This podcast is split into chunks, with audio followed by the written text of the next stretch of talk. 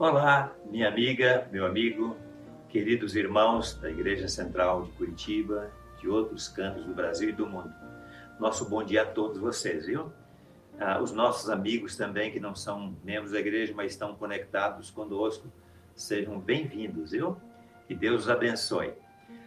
Ok, ah, o nosso desafio para o dia de hoje, nessa corrente de oração, conectados com Cristo, é orarmos pela Igreja Adventista a nível mundial.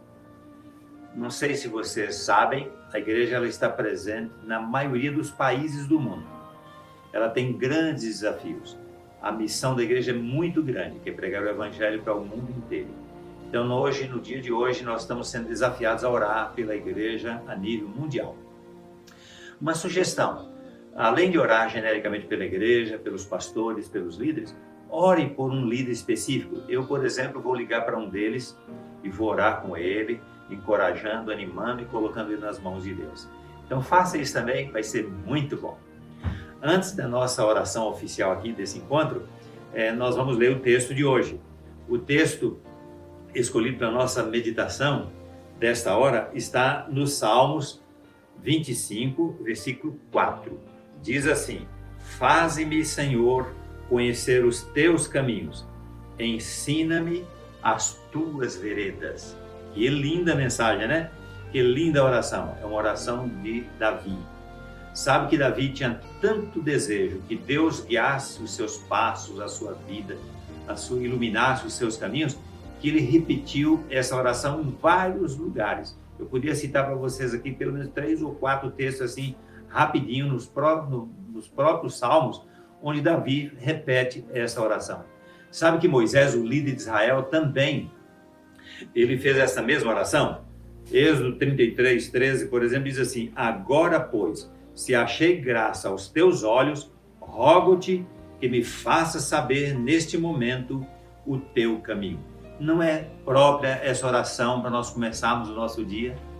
Ao descermos da nossa cama, do nosso leito, já é, buscarmos a direção de Deus, a direção de Deus, a, a iluminação do Senhor para o nosso, nosso caminhar, para as, nossa, as nossas decisões, para as nossas realizações? Sabe, amigos, visto que muitas vezes nos falta discernimento espiritual, nós precisamos que a luz de Deus ilumine o nosso caminho.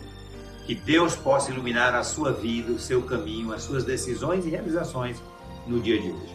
Então vamos à nossa oração intercessora, né? Como já foi dito, nós vamos orar pela igreja adventista mundialmente falando. Feche os seus olhos. Pai querido, muito obrigado porque nos acordou nesta manhã, nos deu uma boa noite de sono e agora, Pai, queremos colocar nossa vida em tuas mãos.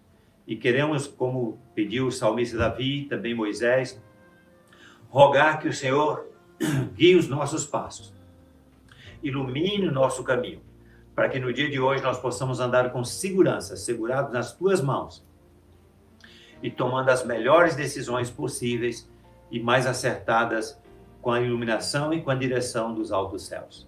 Oramos pela igreja local, mas oramos pela igreja mundial.